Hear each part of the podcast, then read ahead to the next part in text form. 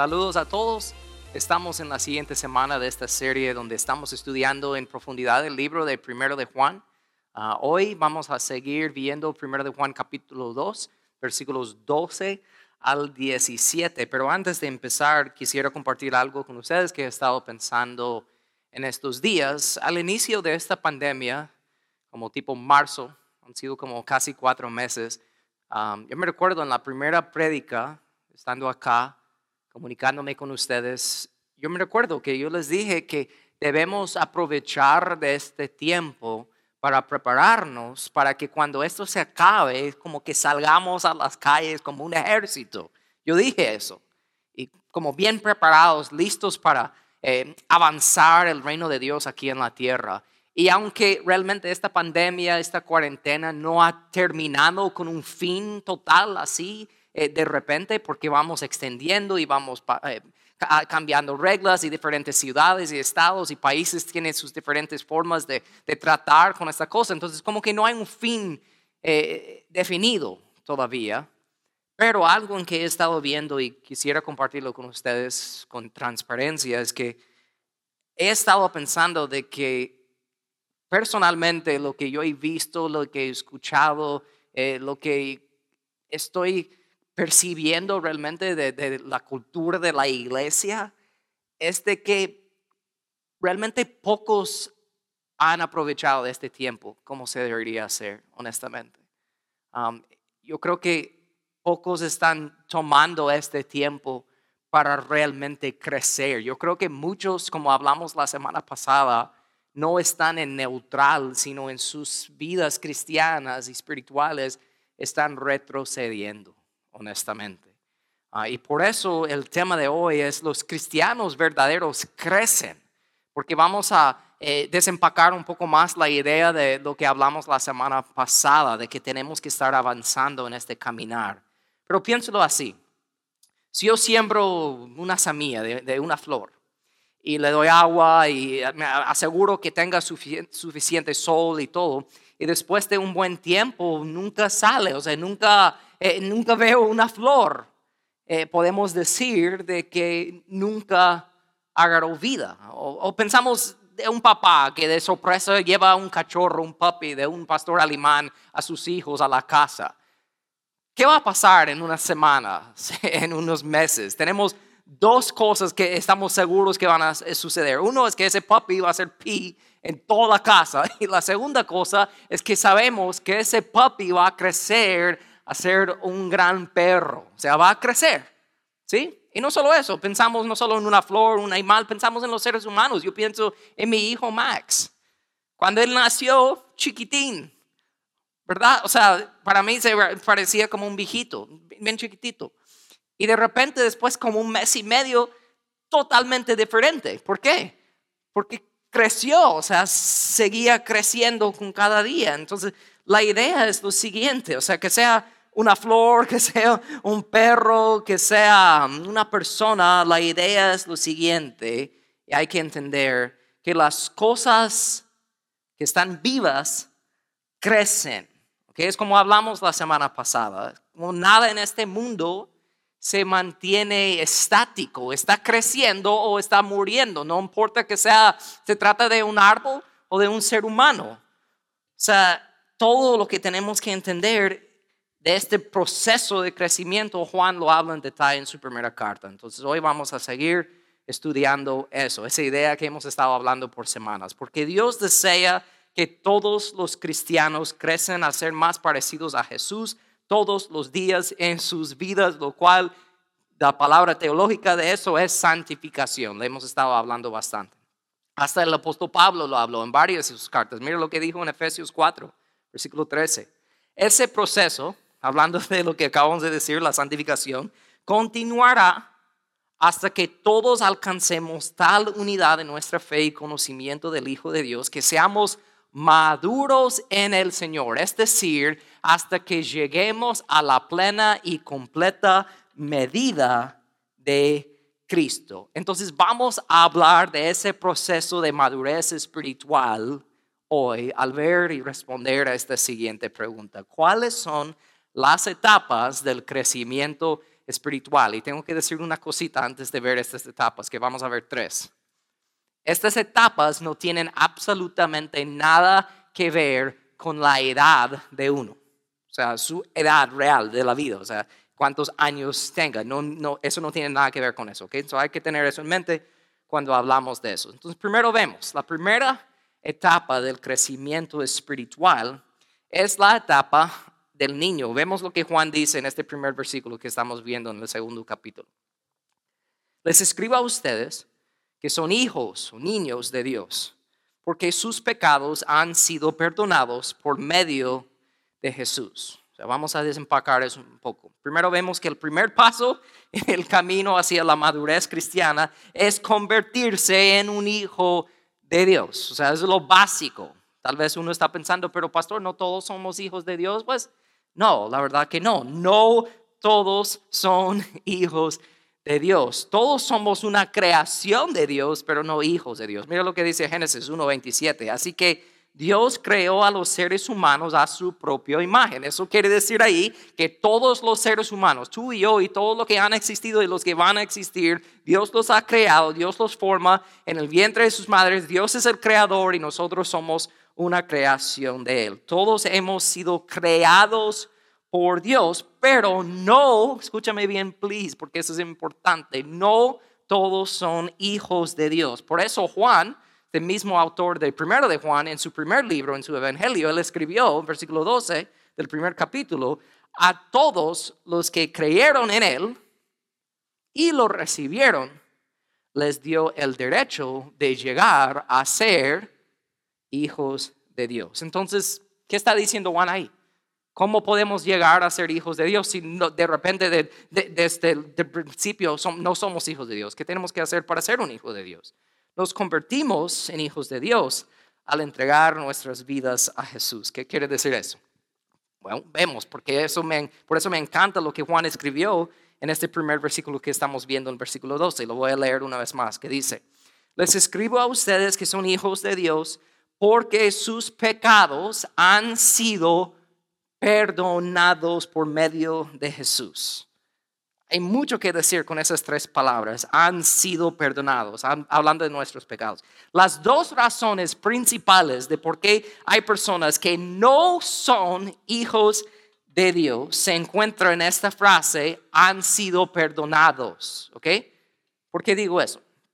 Una de las razones porque una persona no es un hijo de Dios es porque esa persona piensa que no necesita ser perdonado.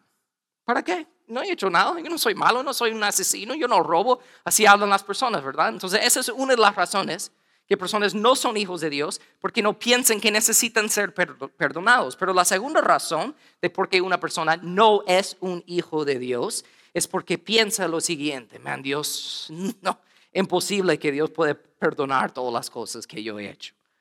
Entonces, que sea una de esas razones, que piensa que no necesita ser perdonado o piensa que no es digno de recibir el perdón de Dios. Esas son las dos razones más comunes de por qué personas no se convierten en hijos de Dios.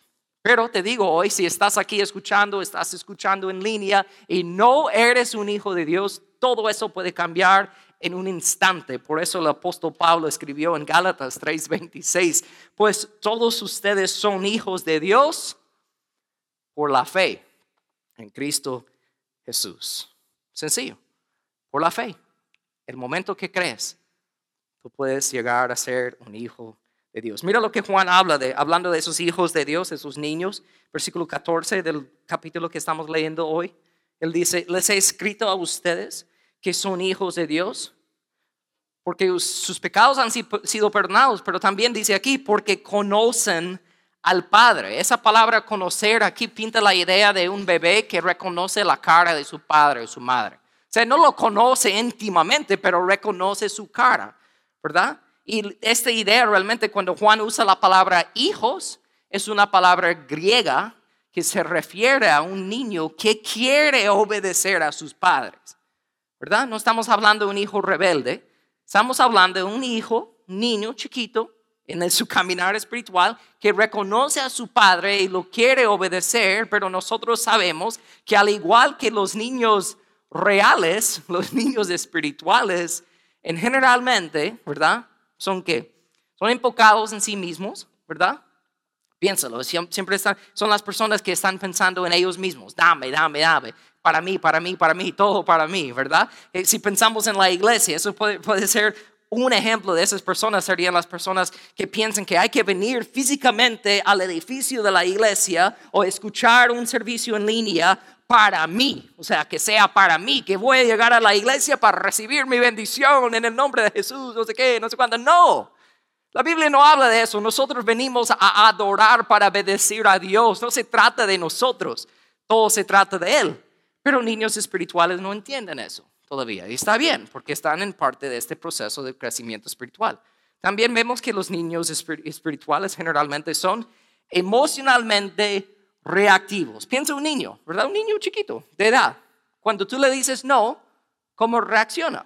Se enoja, ¿verdad? Y hace berrinche y todas las cosas. O sea, cuando le va mal en la vida a un niño espiritual, o cuando Dios le dice que no, o alguien le dice que no, o no recibe lo que piense que debe recibir, o no le va eh, eh, en la vida de la manera que piense que debe ir, ¿Qué, pasa? Echa la culpa a los demás o echa la culpa a Dios y de hecho muchas veces regresan a sus viejos hábitos en la vida porque son niños espirituales, son emocionalmente reactivos. Y no solo eso, vemos que también los niños espirituales generalmente son casi completamente dependientes de la crianza y el cuidado de los cristianos maduros. Piensa en un bebé, ¿verdad? Un bebé literalmente, un bebé chiquitín no sabe alimentarse a sí mismo, ¿verdad? O sea, niños espirituales también son las que, si lo piensan y si pensamos en alimentarse uno a uno mismo, espiritualmente hablando, los niños espirituales son las personas que saltan de iglesia en iglesia en iglesia, ¿verdad? Buscando siempre problemas en las iglesias, sin realizar o darse cuenta de que ellos son parte del problema, pero son las personas que saltan de iglesia en iglesia y una de las excusas más comunes cuando les preguntas, ¿por qué vas a tantas iglesias? Ellos dicen, ay, porque ahí no me alimentan bien. Son niños espirituales, no entienden. Entonces, cuando alguien recién acepta a Cristo, sí, claro, es el deber de la iglesia, es el deber del pastor, es el deber de los líderes ayudar a esa persona alimentarse con el pan, que es la palabra de Dios. Pero al igual que un bebé literal que va creciendo, los bebés empiezan completamente dependientes de sus padres para preparar la comida, para hasta poner la comida en sus bocas, ¿verdad? Pero ya con el paso del tiempo, llega un momento en que el padre puede proveer la comida, puede preparar la comida, comida, pero el niño mismo mete la comida en su propia boca. ¿Por qué digo eso? Porque yo, como pastor, yo puedo preparar la comida, que es la pan, el pan de la palabra de Dios. Cada domingo, yo puedo hacerlo, pero siempre es tu decisión alimentarte de lunes a sábado por ti mismo. Si eres una persona que recién ha aceptado a Cristo, yo entiendo, ¿verdad? Que vas creciendo poco a poco, pero te digo, deja a un lado la excusa de que todavía no entiendes la Biblia o todavía tú eres demasiado nuevo en estas cosas para leerlo o estudiarlo por, ti mismo. Eso es una mentira que personas te han dicho, el diablo te ha tratado de, transmitir para que tú lo creas y no tomes acción. Nadie tiene una excusa de no alimentarse por sí mismo si es un cristiano, de alimentarse de la palabra de Dios. Si realmente, como siempre digo, cuando una persona por sí mismo, por él mismo o ella misma, decide levantarse cada día y alimentarse con la palabra de Dios, con el pan de vida, por él mismo, por ella misma, es un milagro de Dios. Pero es necesario, nadie tiene excusa. Entonces eso es realmente en la superficie hablando de los niños. Ahora hablamos, eso es la primera etapa, ¿verdad? Ahora hablamos de la tercera etapa del crecimiento espiritual ¿Qué es la etapa del padre? Tal vez estás pensando, güey, so, hablaste de la primera etapa de niños, ahora estás saltando a la tercera etapa de los padres, o sea, hiciste algo mal, te equivocaste. No, la verdad es que yo sé que a mí me molesta tener que hacer esto porque yo, me gustan las cosas en orden, ¿verdad? Pero Juan, el apóstol Juan, en su carta, él hace eso, él salta una de las etapas, por eso vamos en el mismo orden que él. Él empieza a hablar de los niños y luego habla de los padres y luego va a hablar de una etapa que es en medio, que vamos a tocar más adelante. Vemos lo que dice el versículo 13. Hemos hablado de los niños, ahora hablamos de los padres. Dice, les escribo a ustedes, los que son maduros en la fe, porque conocen a Cristo, que existe desde el principio. Realmente la palabra más clave aquí en este versículo es la palabra más pequeña, es la palabra a. Dice, ustedes conocen a Cristo. Y es bien importante notar esa palabra pequeña y entender que es la palabra más importante, porque varios no entienden esta, este versículo de esa manera. Muchas personas dentro de la iglesia, muchos cristianos, les gusta leer este versículo de esta manera. Les escribo a ustedes los que son maduros en la fe porque conocen de Cristo. Muchos piensan de esa manera. Que una persona maduro en la fe es, es alguien que conoce los hechos y estadísticas y te puede decir todos los versículos que ha memorizado y te puede contarle las tantas veces que ha leído la Biblia, ¿verdad? Y que conocen de Cristo de esa manera. Pero Juan no está hablando de eso. Aunque eso no sea malo, pero realmente vamos a ver en un momento que tú puedes conocer muchas cosas de Cristo sin conocer a Cristo. Muy diferente. Vamos a ver por un momento. Desempacando ese versículo un poco más. Por si recuerdan, Juan dijo, hablando de los hijos, él dijo, ustedes conocen a su padre, pero esa palabra conocer era como reconocer, un bebé reconociendo a su padre o su madre, pero Juan dice aquí, ustedes conocen a Cristo, pero Juan usa la raíz griega, que significa conocer a través de la experiencia personal. Es mucho más de solo reconocer a una persona por su apariencia. Esto es conocer a una persona íntimamente a través de la experiencia personal, no por lo que otra persona te ha contado de esa persona, sino por tu propia experiencia. Por ejemplo, piensa en tus mejores amigos o familiares en este momento. ¿Cómo puedes pasar horas, literalmente horas con ellos, hablando, platicando de lo que sea, o puedes pensar en este momento, de hecho, de tantos recuerdos de viajes, de, diferentes actividades que han hecho, hasta conflictos que han tenido y, y, cómo han resuelto esos conflictos, o luchas que han tenido, o argumentos, o buenos momentos, o risas y lágrimas, y todos esos momentos que has pasado con esas ciertas personas. Y ahora, si yo te pregunto, ¿verdad? ¿Por qué tú amas a esa persona? La respuesta que va a venir a tu mente realmente, y puedes pensar en cualquier uno de, cualquiera de esos ejemplos que acabo de dar, ¿verdad? Pero la idea, la raíz de la respuesta que tú me das es porque tú me vas a decir, yo amo a esa persona porque yo los conozco y ellos me conocen a mí. Ninguno de ustedes aquí diría realmente, hablando de una persona que amas con todo tu corazón, yo, si yo te pregunto, ¿por qué lo amas? Ninguno de ustedes me va a decir, la primera cosa que me va a decir, no vas a decir, oh, lo amo porque me presta su carro. O oh, lo amo porque me da dinero. Oh, lo amo porque me da algo. No, no vas a decir eso. No vas a decir tal cosa. Digo eso porque la madurez espiritual se desarrolla cuando reconocemos que conocer a Jesús es la meta. Eso es el destino, no conocerlo para que nos dé algo. Mi bendición es llegar a conocerlo más sin importar si me da algo o no. Los padres espirituales, los madres, las madres espirituales, los maduros en la fe, las personas que Juan está hablando aquí, ellos entienden eso. Pero hay ciertas cosas que hay que mencionar cuando hablamos de los que son maduros en la fe. Porque eso es una trampa muchas veces para las personas que son niños en la fe. Porque ellos están buscando a quién seguir en esta vida. Entonces tengo que mencionar esto rapidito antes de seguir y tocar la segunda y realmente la última etapa de crecimiento espiritual. Primero, hablando de los maduros en la fe, tengo que decir tres cosas rapidito. Uno es que la madurez cristiana no solo es tener conocimiento intelectual sobre Jesús. Como les digo, no es conocer de Jesús, es conocer a Jesús personalmente. Porque mira lo que Jesús mismo dijo en Mateo 7, versículo 22 y 23. En el día del juicio, muchos me dirán, no pocos, muchos, Señor, Señor, profetizamos en tu nombre, expulsamos demonios en tu nombre, e hicimos muchos milagros en tu nombre. Pero yo, Jesús hablando aquí, yo les responderé, nunca los conocí, aléjense de mí. Personas que conocen de Jesús.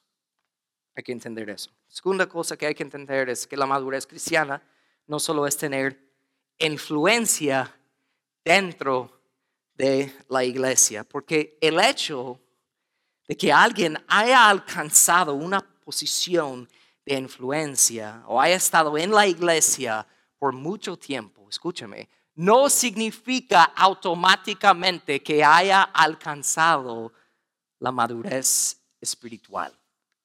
Hay muchas personas hoy en día que son engañados por muchos líderes espirituales solo porque tienen bastantes seguidores en las redes sociales o tienen un ministerio grande o tienen eh, eh, una, una posición de influencia. Realmente están viendo esa posición y no escuchando las palabras o las cosas que salen de sus bocas y son engañados hoy en día. Mira lo que también Jesús mismo dijo en Mateo 23. ¿Qué aflicción les espera, maestros de la ley religiosa y fariseos? Hipócritas porque son como tumbas blanqueadas, hermosas por fuera, pero llenos de huesos de muertos y de toda clase de impurezas por dentro. Por fuera parecen personas rectas, pero por dentro el corazón está lleno de hipocresía y desenfreno. Hay que tener mucho cuidado con eso hoy en día. Y de ahí la última cosita que quiero mencionar sobre la madurez espiritual es lo siguiente, que la madurez cristiana no solo es tener dones espirituales ay, pero cómo predica, ay, que cómo canta, ay, que como esto y el otro. No importa realmente, sin algo muy clave. Mira lo que el apóstol Pablo dijo. Si pudiera hablar todos los idiomas del mundo y de los ángeles, pero no amar a los demás, yo solo sería un metal ruidoso y un símbolo que resuena. Si tuviera el don de la profecía y entendiera todos los planes secretos de Dios y contara con todo el conocimiento, si yo tuviera una fe que me hiciera capaz de mover montañas, pero no amar a otros, yo no sería nada. Lo triste es que hay personas que tienen esos dones, pero ellos no piensan, ay, pero no me importa los demás, ay, entonces yo no soy nada. Ellos piensan que ellos son todo, aunque realmente no aman a los demás. Eso es muy común hoy en día. Entonces eso no quiere decir que una persona es maduro, porque conoce mucho de Jesús, porque tiene una posición de influencia en la iglesia o porque tiene muchos dones espirituales. No todo eso quiere decir automáticamente que alguien es maduro en la fe. Entonces, si te digo todo eso, ¿cómo puedes saber si tú eres maduro en la fe o si la persona que estás siguiendo es maduro en la fe? ¿Cómo puedes saber en cuál etapa tú estás en este crecimiento espiritual? Hay un montón de factores, ¿verdad? Pero te quiero decir uno, que es para mí lo más importante. Alguien que es maduro en la fe no lo tiene que anunciar. No tiene que contarte, hey, soy maduro en la fe, sígame. No tiene que decir nada. ¿Por qué? Porque es obvia.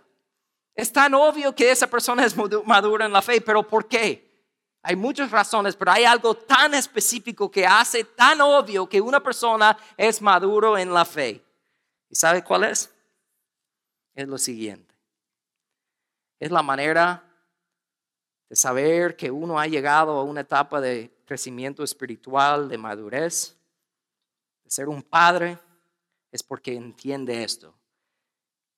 Que una persona no puede clasificarse como un padre espiritual si no se ha reproducido. Lo voy a explicar en un momento. Jesús mismo dijo en Juan 15, 8, cuando producen mucho fruto, demuestran que son mis verdaderos discípulos. Entonces, claro, él está hablando aquí de fruto, ¿verdad? De amor y gozo y paz y todo eso. Pero también hay que entender que, como hablamos la semana pasada, experimentamos mayor paz y mayor amor y mayor gozo en su plenitud cuando tú y yo estamos invitando a otros a ser parte de la comunión que nosotros tenemos con el Padre y con el Hijo. Cuando estamos realmente no solo invitando a personas a la fe, pero estamos yendo a un nivel aún más alto que eso y es criando niños en la fe, reproduciendo. Porque ¿cuál es el fruto que hace, que da el árbol de manzanas? Da más manzanas. Y lo mismo con el árbol de naranjas, da más naranjas. Entonces, ¿cuál es el fruto que debe producir, reproducir un cristiano? Otros cristianos. Entonces, alguien maduro en la fe es alguien que está criando a niños espirituales en la fe. Está reproduciendo. ¿Sabe algo que me encanta antes que llegamos a esta última etapa? Los cristianos que viven así, los cristianos maduros, que hacen falta honestamente hoy en día en la iglesia. Necesitamos mucho más cristianos maduros. ¿Sabe por qué digo eso? Una de las razones es porque los cristianos maduros que viven enfocados en cómo reproducirse, cómo levantar y criar a otros hijos en la fe, no tienen tiempo por los pleitos comunes que se encuentran dentro de la iglesia hoy en día. Si yo soy maduro en la fe y alguien me llega con un chisme, ¿qué voy a decir? Vaya a hablar con otra persona de eso. Yo no tengo tiempo para eso. Estás loco. Estoy tratando de salvar personas del infierno y tú quieres hablarme de por qué la hermana tal no te saludó. Llama face. Yo no tengo tiempo para hablar de eso. Imagínense si todos nosotros que estamos aquí y todos los que están escuchando en línea viviéramos de tal manera de enfocarnos en cómo criar a niños espirituales y levantar a otras personas, salvarlos del infierno para que ellos vuelvan a hacer lo mismo con otros. Eso significa discípulos haciendo discípulos que hacen discípulos que hacen discípulos. Estuviéramos, estaríamos cumpliendo con la gran comisión y el mundo cambiaría. Pero lamentablemente eso no pasa que muchos son niños, se enfocan en ellos mismos o ni conocen a Jesús todavía. Entonces, les hablé de la primera etapa de ser niños espirituales, de ahí les hablé de la tercera etapa de ser padres espirituales, porque Juan salta eso, salta la segunda etapa, la segunda etapa, y ahora lo voy a, ver y voy a leerlo. Y Juan, yo creo que él lo deja en el espacio de este pasaje porque es la etapa donde están la mayoría de las personas hoy en día, esta segunda etapa. Y la segunda etapa del crecimiento espiritual es la etapa del joven.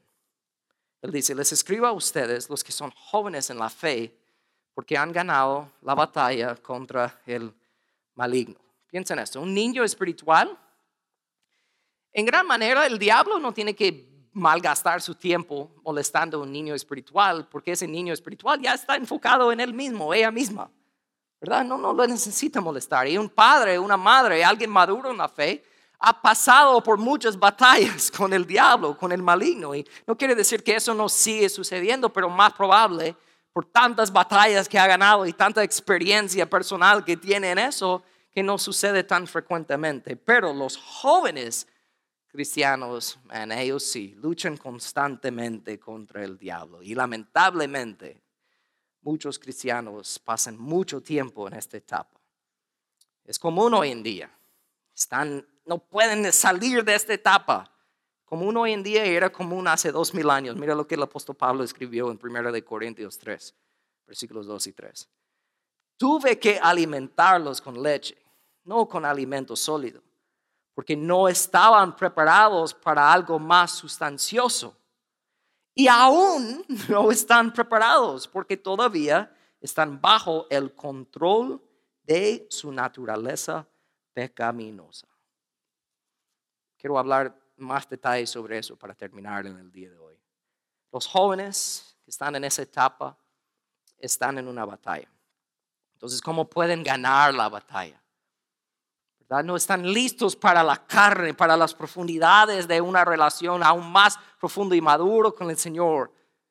Pablo dice, no están listos todavía porque todavía están bajo el control de la naturaleza pecaminosa. Y eso es una gran parte de lo que el diablo usa en nuestra contra. Por eso quiero terminar la prédica de hoy hablando de esa batalla y cómo ganarlo. Porque hay que entender, igual como Dios tiene un plan para tu vida, Ganar la batalla espiritual requiere entender el plan del enemigo para tu vida.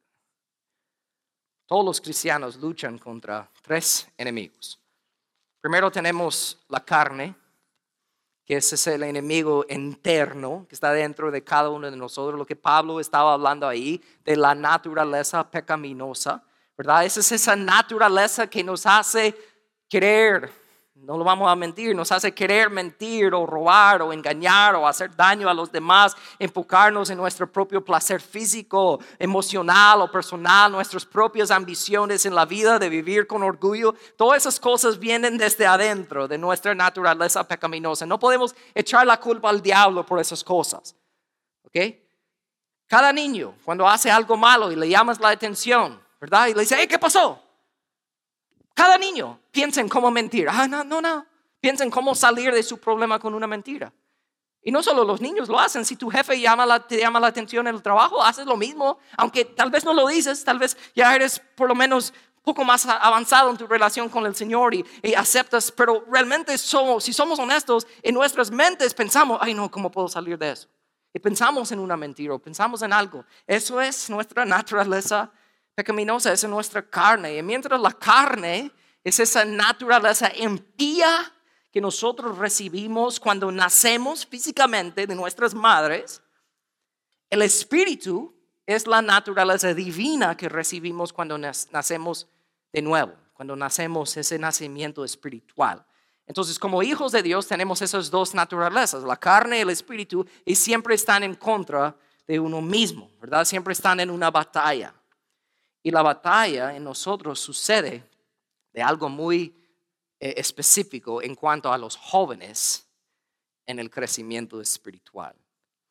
Estos deseos de la carne siempre están tratando de distorsionar los deseos del espíritu. Porque piénsalo así, Dios nos ha dado a cada uno de nosotros deseos que tenemos y son buenos deseos, son deseos que nuestro creador ha puesto en nosotros. Deseos tal como el hambre, el sed, el cansancio, eh, eh, deseo para el placer físico. Ninguna de esas cosas son malas en sí mismos. O sea, no hay nada malo en comer o beber o, o dormir o tener una relación físicamente íntima con mi esposa o mujeres con sus esposos. No hay nada malo en eso. Pero cuando la carne está en control, como dijo el apóstol Pablo, diciendo, ustedes no están listos para las profundidades de una relación maduro con el Señor porque todavía viven bajo el control de la naturaleza pecaminosa. ¿Cómo se mira eso realmente prácticamente en la vida de un joven cristiano que está en esa etapa? Realmente es en esto. Es distorsionar los deseos. Entonces, el hambre no es malo, pero la gula sí, ¿verdad? O sea, la sed no es malo, pero emborracharte sí es malo. Dormir no es malo, pero la pereza sí. Piénsalo. O sea, el sexo no es malo, es uno de los regalos más preciosos que Dios ha dado a un hombre a una mujer. Pero buscar cumplir o satisfacer ese deseo fuera del matrimonio te puede destruir la vida. Entonces son buenos deseos, pero distorsionados. La carne contra el espíritu siempre están en contra. Entonces hay que entender eso. Eso es la carne. Un montón que se puede decir aquí, pero solo vamos rápido. De ahí el otro enemigo que tenemos es el diablo. Y solo quiero decir que también hay mucho que se puede decir aquí, pero solo escúcheme. El diablo te conoce. ¿okay? Y no solo te conoce a ti. El diablo conoce a tu familia. El diablo conoce a las generaciones de tu familia. El diablo conoce con lo que ha luchado tu bisabuelo, tu abuelo, papá y ahora tú.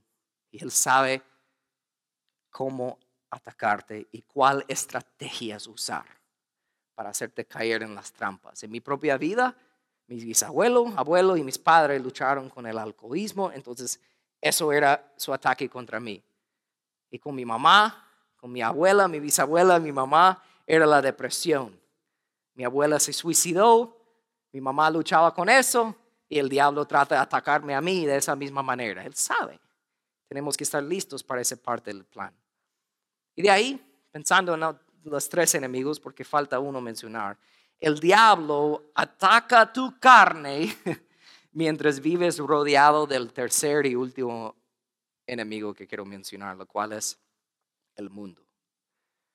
Y Juan, el apóstol Juan, se enfoca tan, mucho en el mundo. El mundo se refiere al sistema espiritual invisible que se opone a Dios en nuestro mundo. O sea, no estoy hablando cuando digo mundo de las montañas y nubes, nada de eso. Estoy hablando de un sistema espiritual. Entonces, quiero leer los últimos versículos de este pasaje que estamos leyendo hoy, donde Juan se enfoca en detalle en el mundo. Escuchen esos tres versículos. Primero él dice en versículo 15, no aman, no amen a este mundo, ni las cosas que les ofrece, porque cuando aman al mundo no tienen el amor del Padre en ustedes. De ahí él dice en el siguiente versículo, pues el mundo solo ofrece un intenso deseo por el placer físico, un deseo insaciable por todo lo que vemos y el orgullo de nuestros logros y posesiones. Suena como lo que acabo de hablar de la carne ¿no? y estos deseos. El mundo sabe, el diablo sabe cómo utilizar el sistema del mundo para atacarte y distorsionar y manipular los buenos deseos que Dios ha puesto en ti. Entonces, ¿qué hacemos? Miramos los últimos versículos. Él dice, Juan muy poderosamente y fuertemente dice, nada de eso proviene del Padre, sino que viene del mundo y este mundo se acaba junto con todo lo que la gente tanto desea. Pero el que hace lo que a Dios le agrada, vivirá para siempre. ¿Cuál es una de las luchas más comunes para la gente que son jóvenes en la fe? Todavía no han aceptado la verdad de que su propia felicidad, la búsqueda de eso, les va a guiar mal. Están entre, pero yo quiero seguir a Dios, pero también quiero mi propia felicidad. Y el mundo el diablo sabe eso. Entonces piensa en lo siguiente. La carne y el diablo y el mundo te dicen, mira, no hay nada malo en buscar tu propia felicidad. Para nada. Pero Juan dijo ahí, el que hace lo que agrada a Dios vive para siempre. Hay algo fuerte entender eso y es algo clave para poder salir de esa etapa del joven y es otra parte de saber cómo llegar a la madurez espiritual, es entender lo siguiente, cuanto menos te preocupas por tu felicidad y más te preocupas por lo que agrada a Dios, más felicidad tendrás. Entonces, como la mayoría, como Juan sabía hace dos mil años y realmente en gran parte es lo mismo hoy. Muchos están en esa etapa de ser un joven espiritual, están en esa batalla espiritual. Quiero mencionarte dos cosas que vamos a hablar en más detalle en las semanas que vienen, um, pero quiero mencionarte dos cosas para terminar en este momento dos cosas que prácticamente puedes hacer para ganar esta batalla contra el maligno y para poder ir al otro nivel en tu madurez espiritual, ir a la otra etapa, que es ser un maduro en la fe, padre o madre espiritual. Es lo siguiente. Primero, es lo que dije al principio, alimentarte a ti mismo con la palabra de Dios. Por favor, escúchame, yo lo digo siempre lo voy a repetir hasta que me muero. Es un milagro de Dios cuando una persona entiende que solo ellos mismos tienen la responsabilidad realmente de abrir la Biblia y estudiarla y leerla y alimentarse a sí mismo con ella. ¿Verdad? Pero ¿cuáles son las excusas que escuchamos en este lado del mundo? No tengo tiempo, eh, me aburra, me duermo, no me gusta leer, tengo otras cosas que hacer, no lo entiendo, o sea, un montón de cosas, ¿verdad? Pero siempre, y como es Dios, ¿verdad? Porque nos regala momentos que nos dan, como por decirlo así, bofetadas espirituales, que nos hacen como, nos sacude un poco de sacudirnos de esas excusas que pensamos que tenemos. Y realmente doy gracias a Dios por un momento que pude experimentar yo en Guatemala, cuando llegamos a la casa de una señora ciega para poder regalarla una Biblia en audio que se carga con la luz del sol Biblia para que ella pudiera escuchar la palabra de Dios todos los días. Quiero que mires este video en este momento y luego quiero preguntarte algo muy clave. Mira este video. ¿Seguro? Somos muchos. Permiso. ¿Qué tal, hermano? Aquí está atrás. Cuando me alegro, ay Dios, Eh, sí, eso me dicho de Dios. Quiero que escuche algo, ¿ok? Ah, sí, eh, Solo sí, espera. es cierto, sí. Es un regalito que le traemos. Anda bastante. Sí, Sí, somos estoy aquí. diez. Ah, bueno, ahí está linda A también. usted lo voy a enseñar está linda. Ahí cuando me alegro, me hace lindo. Escucha. Sí. San Mateo, capítulo 1. San Mateo, capítulo 2. Escucha. Jesús Para nació en usted. Belén, un pueblo de la región de Judea, Esa es la en Biblia. el tiempo en que Herodes era rey del país. Llegaron por entonces a Jerusalén unos sabios del oriente No, es- que es basura. al estudio de las escrituras Es para usted. Amén. Lo vamos a dejar con usted para que pueda escuchar la Biblia cuando quiera. Pues vimos salir su estrella que tal vez no lo puede ver, pero Dios te vea. Y Mire, hermanitos nosotros- lindos, yo estoy mirando cosas maravillosas grandes del Señor. Cosas maravillosas grandes del Señor. Deme tengo una fe en Dios que me voy a ver de repentito, quiero mirar Amén, con mis ojitos, sí. De repentito me mis ojitos sin armado porque, porque ya me aburrita, choquita, Sí, sí. Pero el Señor me ayuda, Señor, amén. Sí, eh, mi Señor me ayuda, sí. Ella se llama Feliciana. Y siempre cuando veo ese video me recuerdo de eso. Me viene a la mente. Pensando en ella, en su casita, con piso de tierra, casi con nada de lo que la gente piensa que necesita en la Biblia. Y yo siempre me imagino a esa señora sentado ahí, en la luz del día, escuchando a la alimentándose de la palabra de Dios. Y si tú puedes pensar en ella también en este momento, la pregunta que te hago es, ¿cuál es tu excusa de no hacer lo mismo? ¿Quieres ir al otro nivel? Eso es la base. Mucho que puedo decir aquí, pero es lo único que puedo decir. Piensa en ella, ¿cuál es tu excusa? Y la última cosa que te mencionaré hoy, otra, otro paso práctico que puedes tomar, es escoger y decidir ser transparente. No honesto, claro que honesto, pero transparente. La transparencia es diferente que la honestidad. Honestidad es cuando alguien te pregunta, tú dices la verdad. La transparencia es que aunque nadie te pregunta, tú ofreces la verdad. Y todos nosotros necesitamos personas confiables dos o tres personas en nuestras vidas del mismo sexo, hombre con hombre, mujeres con mujeres, de otras personas maduros en la fe con quien podemos ser transparentes sobre nuestras luchas presentes y nuestras luchas pasados. Tenemos que hablar de todo, tenemos que confesar esas cosas y ser honestos con esas cosas, porque yo conozco a tantos cristianos hoy en día que llevan años, man, en su fe, años dentro de la iglesia, años sentando en la misma banca, la misma silla de la iglesia, y nunca han ido a otro nivel en su madurez espiritual porque no quieren ser transparentes y no tienen amigos realmente. Piensen que tienen amigos, pero no lo tienen. Y es su propia decisión. Y te digo, hoy más que nunca, ¿ok? El mundo quiere verte caer. ¿Ven? El mundo quiere verte tomar una decisión equivocada en público para poder atacarte. Y no solo eso, el mundo quiere buscar en tu pasado cosas que has hecho para poder cancelarte.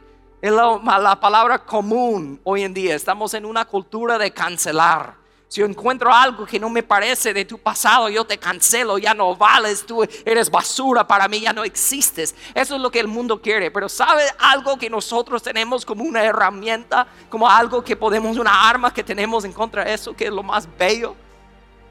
Que te puede ayudar a ir a otro nivel en tu relación con el Señor de madurez espiritual. Yo pienso en esto. Si mañana alguien viene a la iglesia, alguien viene a las redes sociales, alguien viene a mi vida y dice, "Ay, yo sé cosas de tu pasado, David, yo voy a contar a todo el mundo. ¿Sabe lo que voy a decir? Está bien, porque yo tengo a mi esposa y tres otros hombres en mi vida que ya lo saben todo. Porque Dios me ha redimido. Dios es grande. Entonces, no me puedes cancelar porque Dios ya me ha redimido, Dios ha cambiado, Dios hasta ha tomado mis errores y ahora son trofeos de la gracia de Dios en mi vida. Entonces el mundo y esa cultura de cancelar no tiene poder sobre mí. ¿Por qué? Porque soy transparente con esas personas confiables que tengo en mi vida. Entonces eso me ayuda en ese área de mi vida y me ayuda a seguir creciendo espiritualmente, yendo a una, una vez cada vez más hacia la madurez espiritual. Tú necesitas eso. Porque tarde o temprano tu pasado te va a alcanzar, tarde o temprano tu presente se va a ser eh, eh, descubierto. Hasta la palabra dice que todas las cosas tarde o temprano van a salir a la luz. Lo más bello es que tú decides sacarlo a la luz con personas confiables en tu vida para que puedan ser, como dije ahorita, trofeos de la gracia de Dios en tu vida. Tienes que hacer eso, lo necesitas, todo lo necesitamos. Entonces, si estás escuchando hoy, aquí, presente, en línea. Y tú, cuando yo digo eso, hablando de las etapas espirituales, ¿dónde estás? Realmente hay cuatro opciones. Uno es que no estás en ninguna etapa, que todavía, como dije al principio, no eres un hijo de Dios. El otro es que tú eres un niño, el otro es que eres un joven, el otro que eres un padre, una madre espiritual que vas criando y ayudando a los niños y los jóvenes. Pero se recuerda, todo lo que he dicho hoy no tiene nada que ver con la edad real de tu, cuántos años has cumplido tu vida en la iglesia. Que yo conozco a personas maduros en la fe que tienen 30, 40 años menos de personas que son niños. Nada de eso tiene que, nada que ver con la edad. Entonces te pregunto, cierra sus ojos, ¿dónde estás? Mira sus rostros. Te quiero preguntar, ¿dónde estás hoy? ¿Cuál etapa de crecimiento espiritual estás? Porque voy a leer ese versículo de Efesios que leí al principio Solo quiero que pienses en esto. Es bien importante entender algo clave que el apóstol Pablo dijo cuando se trata del crecimiento espiritual en nuestras vidas. Él dijo, ese proceso continuará hasta que todos alcancemos tal unidad en nuestra fe y conocimiento del Hijo de Dios que seamos maduros en el Señor. Es decir, hasta que lleguemos a la plena y completa medida de Cristo. ¿Sabes cuándo eso va a pasar? Cuando estamos en el cielo. Pero yo quiero estar lo más cerca posible aquí en esta pues, ¿En cuál etapa espiritual estás? Y de ahí, que mencioné al, ahí al final, si eres un niño o joven, en la fe te digo, los pasos prácticos que debes tomar alimentarte con la palabra por ti mismo y ser transparente. Son dos cosas que puedes decidir hoy, cambiar. Vas a ver. ahí, tus ojos cerrados, rostros inclinados. Permíteme orar para ti. Padre, en el nombre de Jesús, toda la honra, toda la gloria sea para ti. Te pido, Señor, que a través de tu palabra perfecta, te pido que que hayas impactado corazones hoy, Señor, con tu verdad, en una manera que no solo escuchan y aprenden cosas de Cristo, sino que sienten que han conocido a Cristo. Porque cuando hacemos eso, nos llena de ganas de querer obedecer y poner en práctica las cosas, las cosas que hemos escuchado de ti, tu palabra. Entonces no te pido bendición, no te pido un montón de cosas, no grito ni nada, Señor, te digo sencillamente pero profundamente, Padre, ayuda a cada persona que ha escuchado este mensaje hoy de poner en práctica lo que hemos hablado. En el nombre poderoso de Jesús. Amén.